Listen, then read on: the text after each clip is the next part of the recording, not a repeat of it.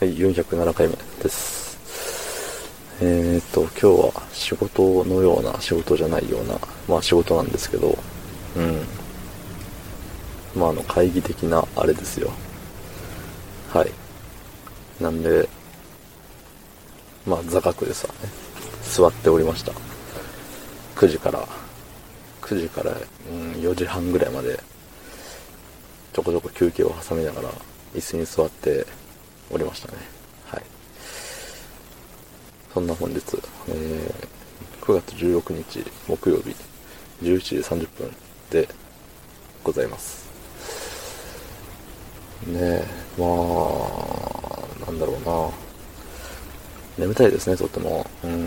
早く帰って、いつもに比べて、ね、夕方にお家に帰ってこれるなんてとても素晴らしいことなんですけれども、今にも寝てしまいそうな悲しい、悲しいです。はい。まあ、そういう時はコメント読まないんですけど、うん。最近ね、あの、ツイッターでもツイートしたんですけど、なんかね、あれよ、面接受けに行った会社がひどかったみたいなのがね、ネットニュースになってたわけですよ。うん。なんか何回も同じ質問してきたり、そのね、面接官？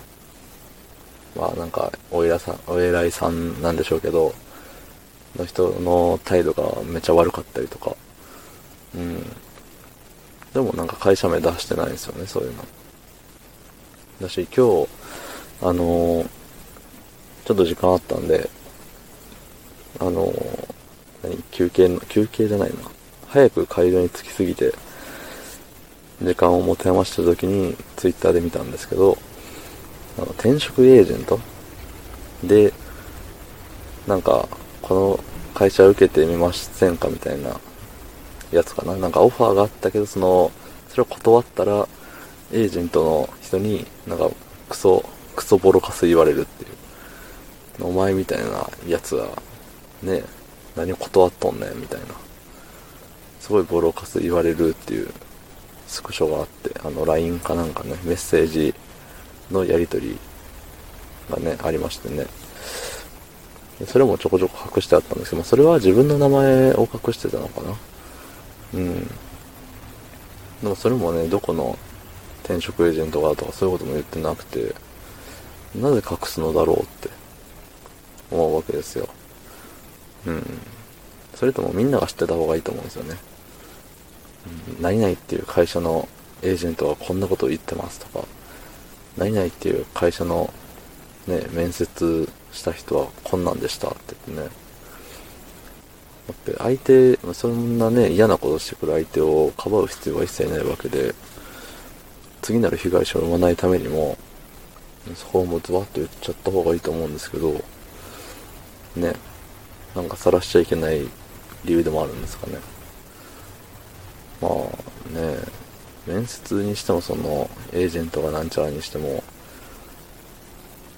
まあ、特に面接に関してはね、その、内容を、まあ、他に出しちゃいけないとか、そういう誓約書を書かされてるわけでもないですし、何の契約も交わしてないんで、こういうこと聞かれました、不快に思いましたって言っても言ったらいいと思うんですけどね。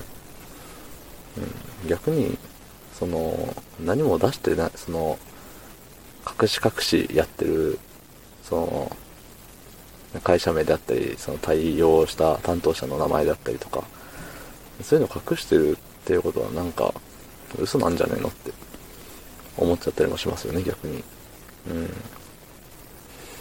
だからね、まあ仕返しにはなるのかもしれないですけど、そうやって変に隠した方が余計モヤモヤというか、見てる人からしても、ね、その会社どこなんだろうってなったり、なんかひでえ会社もあるもんだなって、そこで住む人はいいけど、そこからなんかね、いらん特定が始まり、全然関係ない会社を、ね、あの、多分この会社、つって、それで袋だけにしちゃったりとかね、そういうことも懸念されるわけじゃないですか。うん。ってなったら、もう最初から言っちゃえばいいじゃねえかって思いますね。僕は言いますよ。僕なら。うん。まあ、そんなひどい目に遭ったことないんで言うことないんですけど。まあね、そんな感じで、嫌な思いしたらちゃんと包み隠さず言ったらいいじゃないのっていうお話でした。はい。ということで昨日の配信を聞いてくれた方、いいねを押してくれた方ありがとうございます。明日もお願いします。はい。ありがとうございました。